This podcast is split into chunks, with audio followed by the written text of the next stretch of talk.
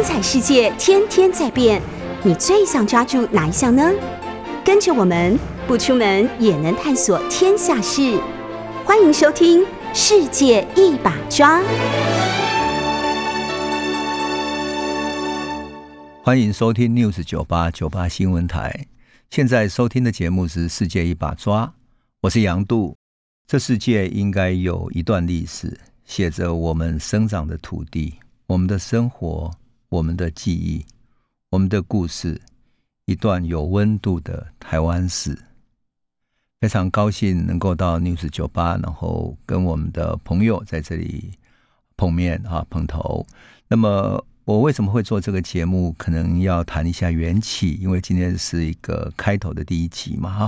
因为最近以来，哈，许多朋友都跟我讲说，为什么台湾的历史，特别是给孩子看的历史里面，都充满了政治。过去在戒严时代是政治，解严了之后还是政治，政治也没有关系，但是都是完全相反的政治。那为什么我们的历史是断裂的呢？为什么的历史一定要政治呢？为什么我们不能有我们自己的成长的故事？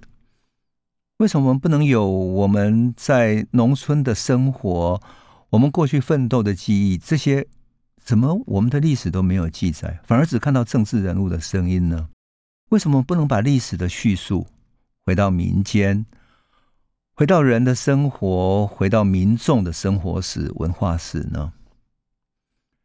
后来我们就聊起来哈，我写过一本有温度的台湾史，用故事的叙述的方式来讲台湾历史，因此我们就想能不能把它做成一种嗯电台的节目，也是一个音频的节目。那未来呢，朋友就可以从这些音频里面慢慢的听下去，把整个有温度的历史慢慢听完。那你也许在做捷运或者在什么其他地方都可以哈。那么，因此呢，我就开始做了这个节目。那我们的叙述方式呢，会是像一种讲故事的方式啊，你会听一个一个的故事，然后通过故事去了解大的历史。今天是开始，我想要讲我在美国的故事哈。在一九九五年的时候，呃，我去美国斯坦福大学做进修，那时候整个亚洲的经济正在起飞。所以新台币兑换美元大概二十六块、二十七块兑换一美元，所以台币变得非常大、非常好用。而美国经济正在下滑，所以我在史丹佛大学的时候看到那么漂亮的校园。我们都知道，美国的史丹佛是一个贵族学校，特别是他的商学院，更是美国这些商业精英去进修啊的所在。所以。在那么漂亮的校园，听到人家在讨论亚洲经济奇迹，特别在面对美国经济不景气的时候，他们讨论说：“哎，亚洲是怎么起飞的呢？亚洲是不是有它特别内在的原因呢？例如说，我们讲欧洲的资本主义萌芽和他的基督教精神是有关系的，和基督新教伦理是有关系的。那亚洲是不是因为他是儒家的精神？”好，另外一派是提出说，亚洲会发展起来，是因为像雁行理论一样，像一群燕子在天空中飞啊，所以他们发明了一个名字叫做雁行理论，就像有一只带头的雁，后面跟了好几只小雁一起往前飞。这个雁行理论那只带头的燕子就是日本，而旁边就是亚洲的四小龙：台湾、香港、韩国、新加坡。而每一个更有意思的，都是儒家的思想的所在，也就是汉字的文化圈。再其次呢，他们也都受过日本的殖民，所以跟日本是有渊源的。于是，在美国或者在整个欧洲的学术界、经济学界，就在探讨亚洲经济奇迹是怎么起来的。你知道，我们作为一个台湾的孩子，哈。听到老外在讨论你好像一个 model，一个一个经济的典范的时候，才第一次看到啊，原来我的家乡是这样子，隔着那么遥远的太平洋的彼岸啊，在美国，你回看自己的家乡，然后听到美国的学者那些教授们在课堂上讨论亚洲经济奇迹的时候，带着钦佩、羡慕的眼光去讨论台湾怎么发展起来，讨论日本的经济背后的思想的原因在哪里，讨论亚洲怎么可能这样子繁荣呢？这么不断急速的成长呢？哇哦，你会觉得太不可思议了哈！原来我们在台湾所感到不满，特别是在台湾从一九八零年代后期有许多的社会运动，我们走上街头要自力救济，救济什么？救济已经被破坏的、被污染的河川、土地、空气。那些被破坏了我们的生存的环境，我们走上街头要帮劳工争取权益，我们走上街头为了帮农民说他们进口水果伤害了农民的生计。然而，然而，我们的模式居然变成美国人口中的经济奇迹。每一次从史丹佛的那些大学者的课堂里面走出来的时候，走在那么漂亮的校园，我们都知道加州那边有很棒的阳光哈，即使是冬天，阳光也是澄澈透明，而校园是绿草如茵，照顾的非常好。学校的校园里面，那种图书馆里面所有的藏书，包括亚洲的胡佛中心等等，那些藏书足以让人单你研究。这么好的环境。之下还有那些漂亮的贵族的男生女生，在太阳下穿着比基尼晒着太阳。这么干净的校园呐，在讨论我的家乡台湾，讨论我的污染过的家乡，讨论我的河流五颜六色的家乡，讨论我那个空气污染、道路交通大阻塞的台湾。我们都知道，一九九零年代台湾的交通是很黑暗的，因为正在建捷运，所以我们常常约了一个朋友吃饭，约六点半，可是你停车在那边转，转到七点半还找不到停车位。好，我这样的家乡居然变成他们眼中的经济奇迹，我觉得太不可思议了。我就在想，我一定要把这个故事写出来，写台湾是怎么奋斗过来的。我想到什么？我那时候所想到的是我的家乡，我童年成长的家乡，以及我们是怎么走过来的。我们不是像美国人，他们在数目字上看到哦，你从几块钱的呃 GDP，然后到几块钱的 GDP，你成长了多少？你成长的速度多快？不是，不是数字而已，是我们的生活，我们的生命，是我的父亲、母亲、我的亲戚、我的家人，以及我自己成长的故事。什么成长的故事呢？我记得我小学的时候，那是一个最典型的场景啊！我小学的时候，台湾开始有了电视，很小的时候，小学的时候五六年级吧，开始有电视机。那我们住在台中乡下，现在已经变成高铁站的乌日那里，那是我的家乡，在台中乡下的三合院里面啊。我有一个呃叔公哈，他们家比较有钱，所以他们买了第一台电视机。于是我们去到那里，看到那个小小的电视机里面，居然可以有人在里面唱歌跳舞，不可思议。因为过去我们在三合院里面，顶多就是吃过晚饭之后，在赛鼓场上拉着耳弦呐，就是那种嗯二胡啦等等这种音乐，然后互相聊聊天而已。怎么这个时候有一个电视机，有人唱着流行歌曲？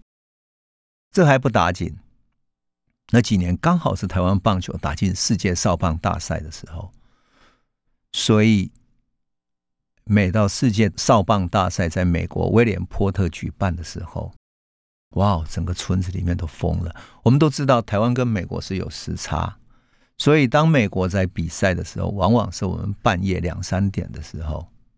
好，今天晚上如果要比赛，整个三合院大家都兴奋到。无法睡觉，然后我们二叔公他们家也很慷慨，就把那个小小的电视机啊，把那个天线在那边瞧瞧瞧，因为那时候还没有现在全部的天线，就一个天线在那边瞧瞧，对准的位置，哎，影像清晰一点了，然后对着赛鼓场，整个赛鼓场的小孩子半夜都醒过来了，太兴奋了，大人也醒过来，围在赛鼓场看着那个小小的电视机。看着我们的巨人队，看着我们的金龙队在威廉波特比赛，我们的小朋友在那里比赛，看着他打出全垒打，然后整个三合院欢呼；看着他被三振，或者看着美国打了一球了，我们输了啊，整个哀叹。就这样子度过了那个乡村的夜晚。还有呢，更有意思的是。那个时候，台湾刚刚好，嗯，土地改革，五零年代土地改革之后，耕者有其田，所以农村开始慢慢的安定了下来，而多余的年轻的劳动力在战后终于成长起来了。可农村没有那么多活儿可以做嘛，所以他们就要到城市里头去找工作。呃，我的姑姑也好，我的那些叔叔也好，他们都到处去去打工啊，去工作。到我们家附近有一家纺织厂，是日据时期遗留下来的，后来变成民间私营的纺织厂啊。呃，我的姑姑们通通都到那个纺织厂去做女工。有意思的是，每天早晨你就看见那些姑姑唱着歌，然后走到纺织厂去工作。唱什么歌？唱陈芬兰的歌，叫《孤女的愿望》。那孤女的愿望是唱说：“啊，我我是一个孤独的、没有依、没有靠的、没有父母可以帮忙的一个孤女。那我要到城市来找工作，所以请教一下路边的阿伯啊，你看我看的都有在起新的钢钉，就是有没有新的工厂要盖起来？他们需要女工吗？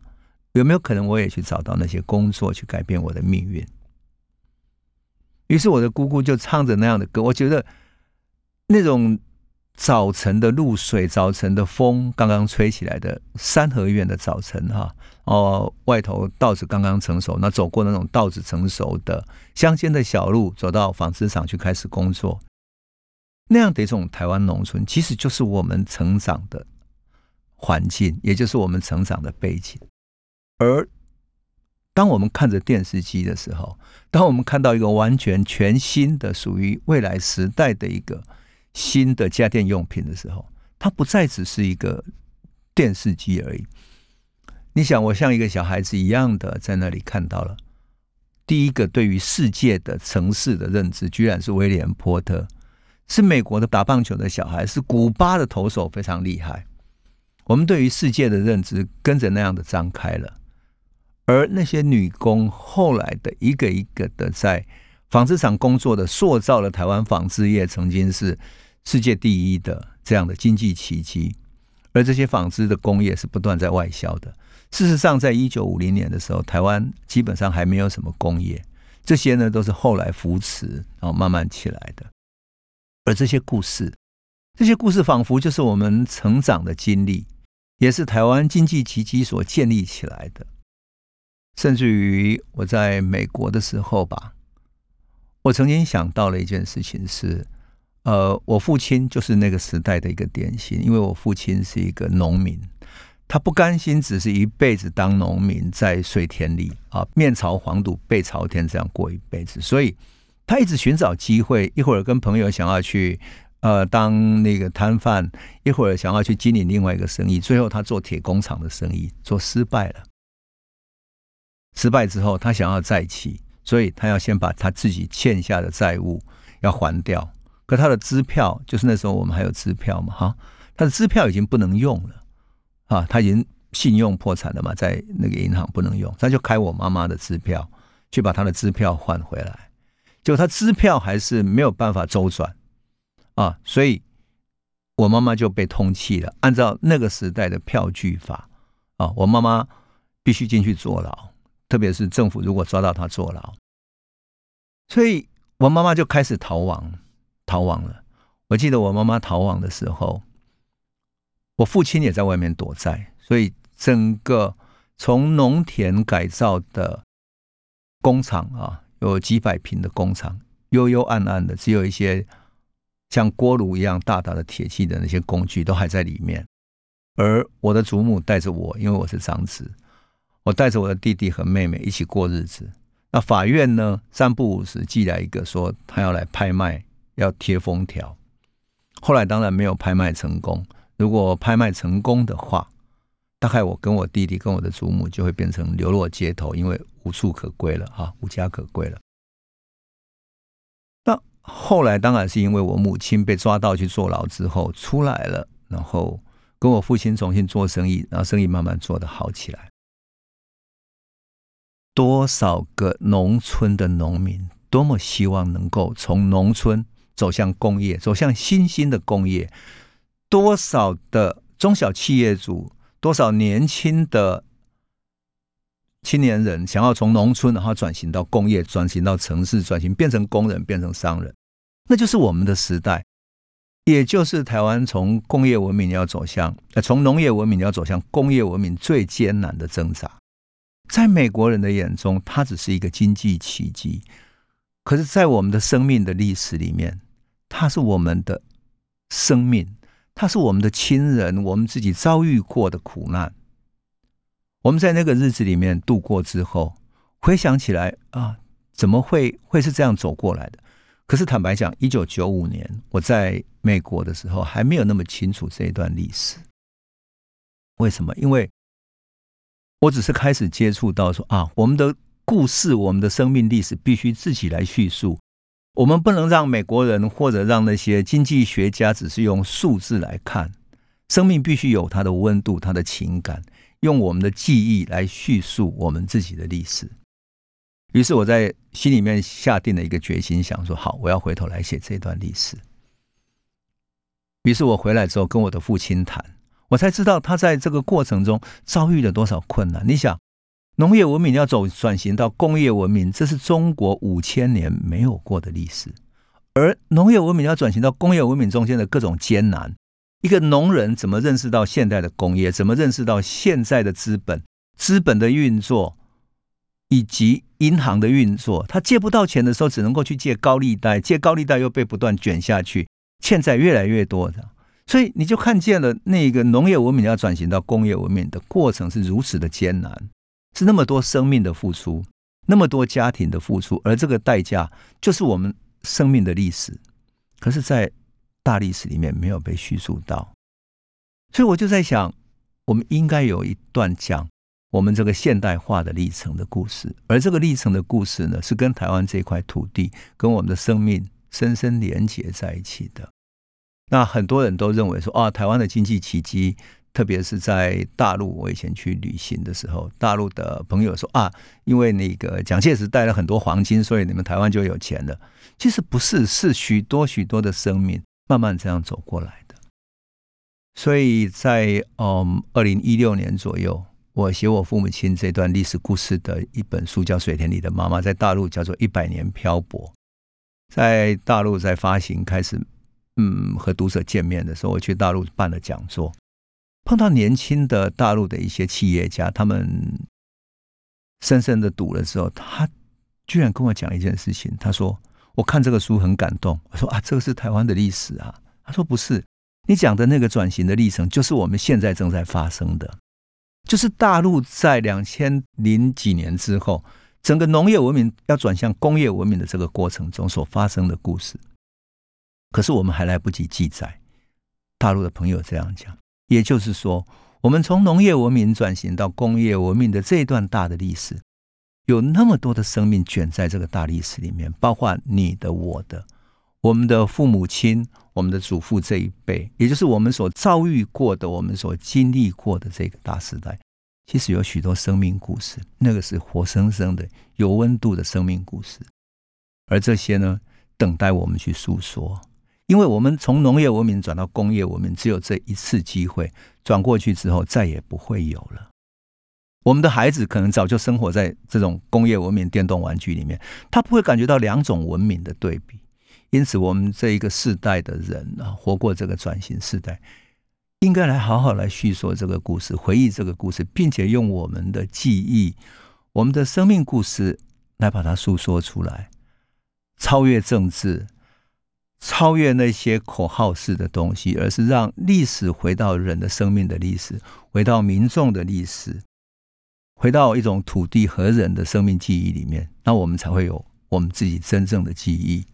所以我希望说，我们这个系列会继续讲这样的一个故事，希望这个故事可以唤起我们共同的记忆、共同的温暖。那我们先讲到这里。欢迎回到九八新闻台《世界一把抓》，我是杨度。呃，我们接下来呢来聊一聊哈，台湾史里面我们应该首先知道的，那就是台湾的自然环境跟我们的历史的关联哈。呃，我每一次要聊起台湾自然环境的时候，就是我们这个土地是怎么构成的，地质结构怎么构成的。我就会想起一个很有趣的经验哈。一九八八年，我第一次去大陆旅行的时候，那时候刚刚开放探亲嘛。那我为了体会人在辽阔的大地上流浪旅行的感觉是什么，所以呢，我特别坐火车。我没有搭飞机，我想要从火车去体验那个辽阔的大地，我就从北京坐了火车，要搭火车到西安去。从北京出发的时候是下午，然后中间晚上的时候就看到，哇，经过一个一个的古战场，那种过去在历史课本里面的呃那些名字啊，洛阳啊等等的那些古老的地名，一个一个回来。好玩的是在火车上，我坐的是卧铺，然后卧铺的旁边呢是几个要回到西安去的。呃，那些在地的人哈，他们讲的西安腔调的语言。后来他看我是台湾来的，我们就交换的。比如说，他觉得他有食物要请我吃，然后我就说啊，那我这里有水果，你要不要吃？这样我们就聊了起来。他问了我一个非常好玩的问题，他说：“你从台湾来的，你可不可以跟我们讲一下那个海洋是什么感觉？”哇，我一听就懵了。我在讲那。他们都住在西安这种黄土大地上的人，那我们怎么跟他描述海洋以及一个岛屿的感觉呢？我们就看着窗外啊，不断流逝的这种风景，然后那时候穿过黄土的大平原，黄土平原上一片辽阔，然后那时候是深秋的时候，十二月初，深秋的时候，所以树叶都枯黄，草都枯黄了。那辽阔的平野上面呢？一片平坦，然后看到，特别是黄昏的时候，就看到远远的地平线上，夕阳慢慢的火红的那样沉没下去。啊，我就在想，海洋会不会像这一片辽阔的平野，就是一望无际呢？我说，你如果把想象的这个看出去的海洋，就是这一望无际的平野上看出去的，可是也不对。为什么？我说，可是海洋是会起伏的，那是有波浪的。那是水做的，所以是慢慢在起伏的。他们听了两眼发懵，完全就是一直望着那个辽阔的黄土平原，脑子不知道在想什么哈，特别有意思。可是我心中哈，跟他们讲完之后，那个晚上哈无法睡觉，我就心中想起了我在嗯一九八二年，就是大学刚毕业的时候，刚开始读研究所的时候。一年级升二年级那一年的夏天，去东海岸旅行的经验。我那一年呢，从嗯台北出发的时候，然后我记得火车要走入宜兰那边的，有穿过一个长长的隧道，那个山洞之后，哇哦，穿过隧道，黑暗的隧道一开出来，阳光一片明亮，你就看到龟山岛在眼前，然后海洋在眼前，啊，那种舒畅的感觉是难以形容的。后来呢，我就决定那一年，因为我在一个杂志社工作，做了很多敏感的课题，所以真的压力很大。我想一个人单独沿着海岸线旅行，就一个人嘛，背着背包，怎么样走到哪都可以啊。就这样单独旅行，走到哪里算哪里。好，我到了花莲之后，过了一夜，隔天呢，我想那就继续往前旅行好了。但是我不想搭火车了啊，我就搭了公共汽车。然后公共汽车呢，慢慢走啊走，走到了过了长虹桥的时候，坐着公共汽车沿着海岸线旅行很美诶，因为你在眼中所见的不断看到海洋哈，就在你的左手边，那么美丽，那么明亮，真的是很舒服的感觉。特别是呃夏天的海风吹过来的时候，车过长虹桥的时候，我突然。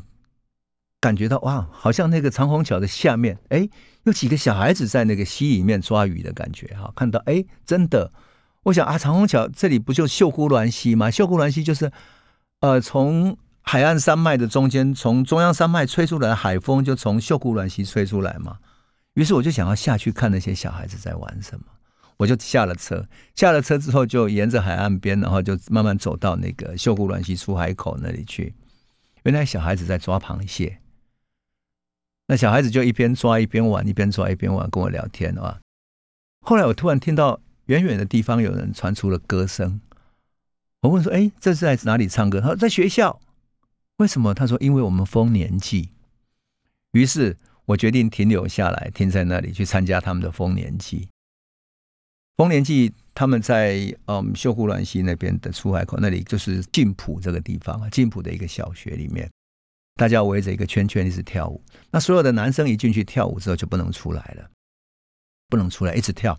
中间除了有人拿米酒给你喝，拿个槟榔给你吃之外，你就不能出来。所以你如果一出来的话，那个长老就会拿很长的一根竹竿去打你的屁股。然后我就在旁边看，我本来想下去跳，可是我实在没有体力跳那么久，就是旁边看着跟人聊天，跟那些祈老聊天啊。到了晚上了，突然想啊，那今天晚上我能睡哪里呢？于是我问旁边一个女老师，我说：“哎，你们里面的那个幼稚园可不可以睡一个晚上？”她说：“可以啊，但是里面很多蚊子，你最好不要。”所以呢。我没办法了，我说，他说等一下没关系，我叫一个人，等一下可以带你回去睡觉。他就跟那个跳舞圈子里面一个男生讲。后来我等到他们跳完了舞结束之后，我跟那个男生回去，他后来去吃了他他要吃饭嘛，吃了饭，喝个啤酒之后，他回到他家去。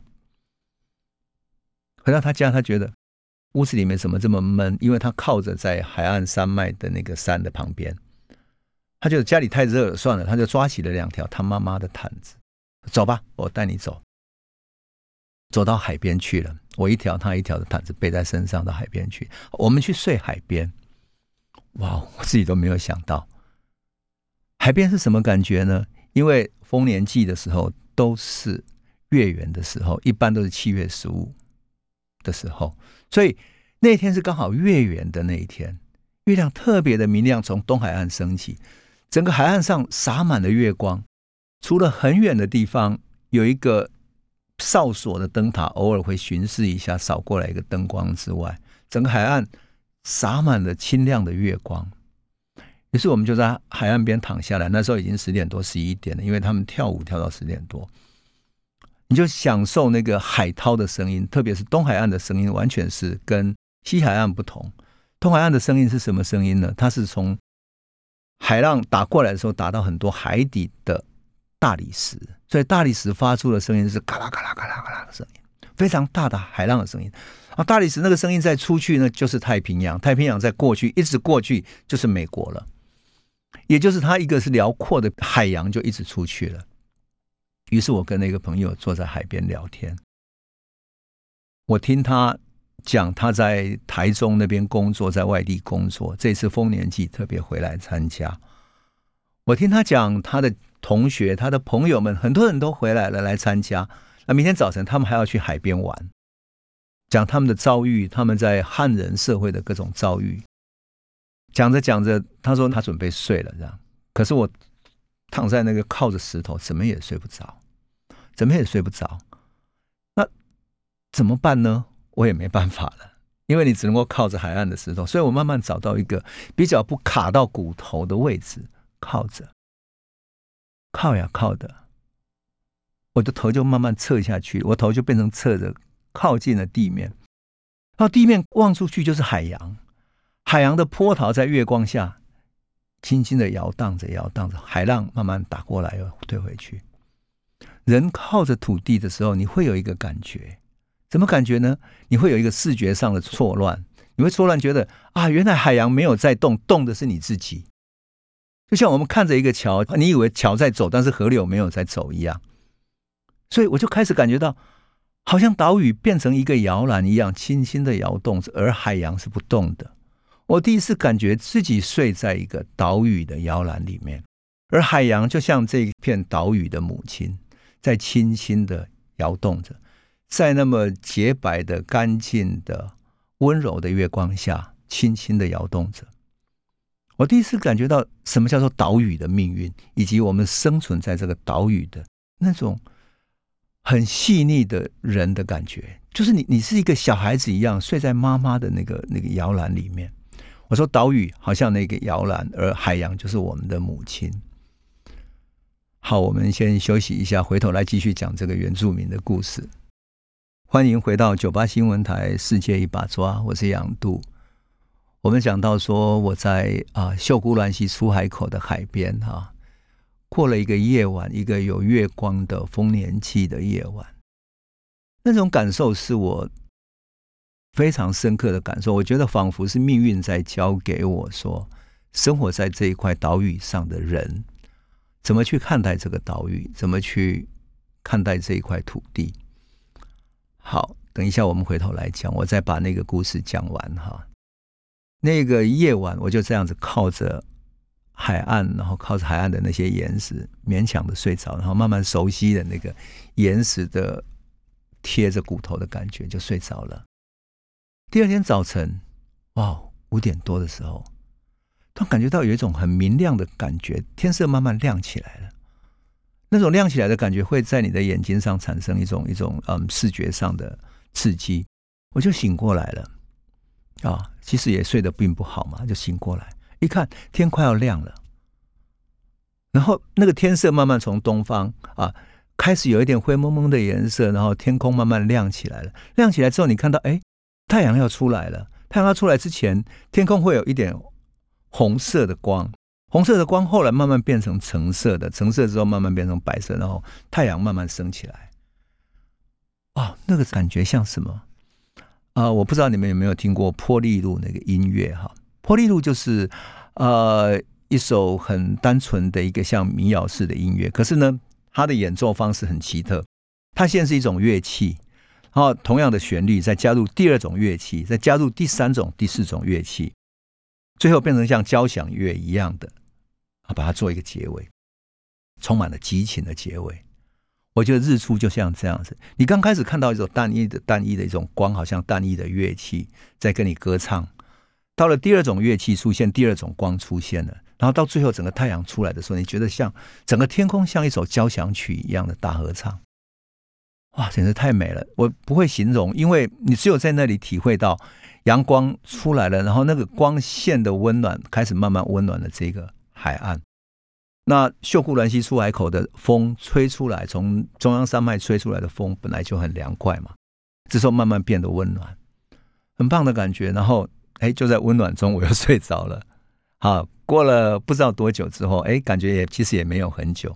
旁边的那位朋友就说：“哎，我们可以起来了。”我说：“哦，好，因为太阳已经升高了。”他说：“我带你沿着海岸看看哈。”然后我们就沿着海岸线慢慢走。哎，走过去看到有一个人在钓鱼。我一看，哎，这个人怎么好像没有穿衣服的？然后果然，因为他就回过头跟我那个朋友打招呼之后，他就赶快捂住他的下体，这样。可是呢，他的钓竿还是插在前面，面对着海洋。哈，我说，我说，哦，你们都这样吗？说对呀，回来了嘛，这样子，好开心啊。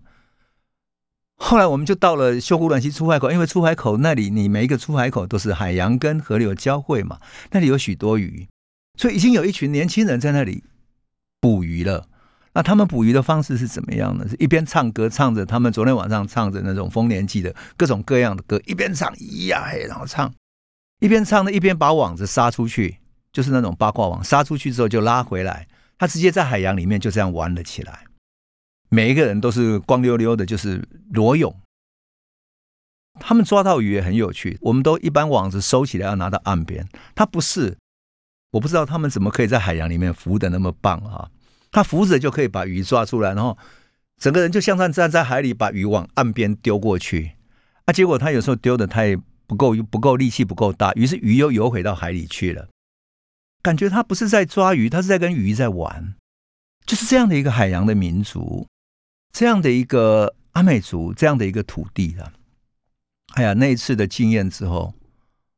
我终于想明白了，原来我们的土地、我们的海洋以及这一块大地所借以构成的生态和我们的生活、我们生存的环境，其实就是在阿美族他们的身上体现的最棒。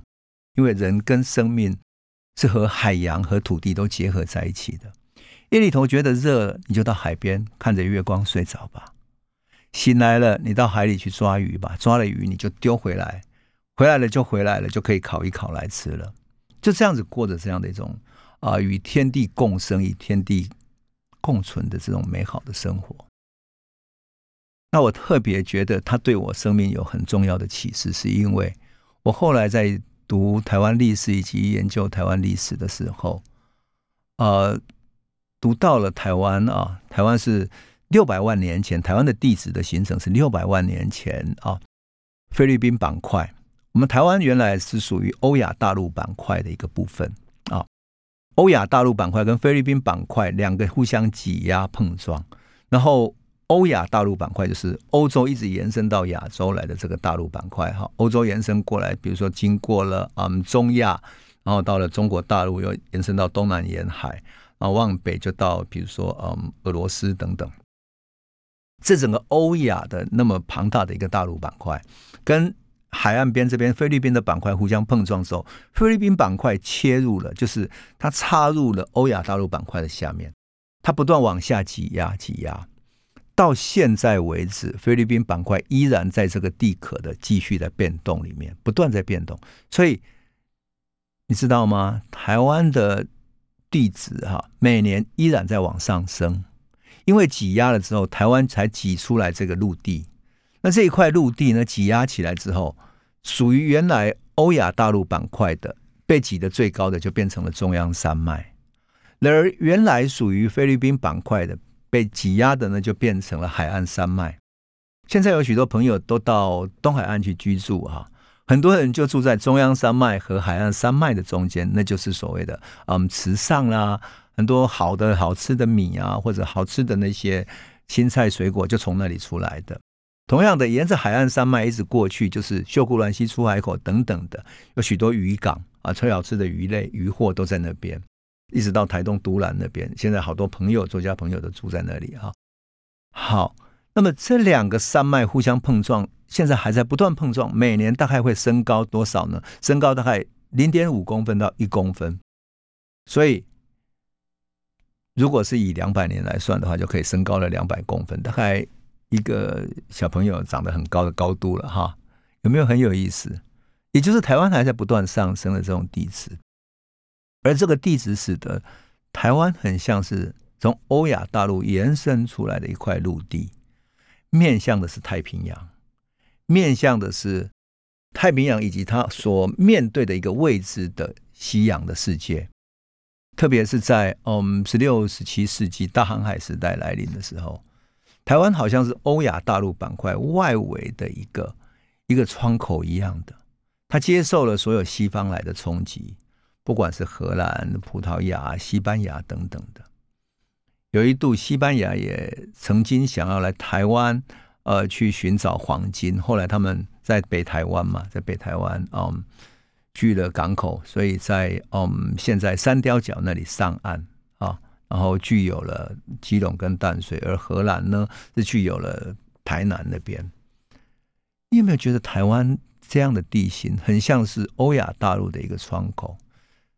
我觉得这个地形其实就是仿佛是台湾命运的象征，也就是欧亚大陆如果有它保守的属于陆地的大陆的这种嗯性格哈，属于农村的农业文明的性格，而台湾呢恰恰好是属于海洋文明的性格，而在海洋文明和陆地文明之间，台湾仿佛是那个窗口，那个窗口是面向外面的，因此所有外来的冲击从台湾这里进来，然后冲击到。内部的大陆，因此对大陆来讲，他要珍惜这个开放的窗口，面对世界的窗口；而对台湾来讲，如果台湾不是作为欧亚大陆的窗口，如果台湾飘得更远更远，像太平洋上的任何一个小岛的话，很简单，这些。航海时代的这些帝国主义的国家，他不会过来，因为你没有意义，你不过是生产的鹿皮，生产的什么样的这些作物，根本不值得他们远从欧洲航海过来买了鹿皮再回去，并不需要，因为他们游牧民族多的是各种兽类的皮。换言之，他们看准的是明朝的欧亚大陆的文明，也就是明朝以及明朝所代表的，特别是在大航海时代，明朝所代表的中华文明，以及那时候他们盛产的丝绸和瓷器，那么高段的精致发展的文明是欧洲所没有的，所以他们看到丝绸的时候，简直不可思议，不知道它怎么生产出来的。更何况看到瓷器的时候，看到景德镇瓷器的时候，他们把它当成是非常贵重的东西，在在珍惜着。所以我说，台湾呐，在这个它的自然地形里面，它所构成的这个结构里面，有它命运的符码。这个命运的符码，其实就是我们解读台湾命运以及台湾历史的一个开始。我希望从这里和我们的朋友来分享。好，我们今天先聊到这里，我们下次来继续聊。谢谢你。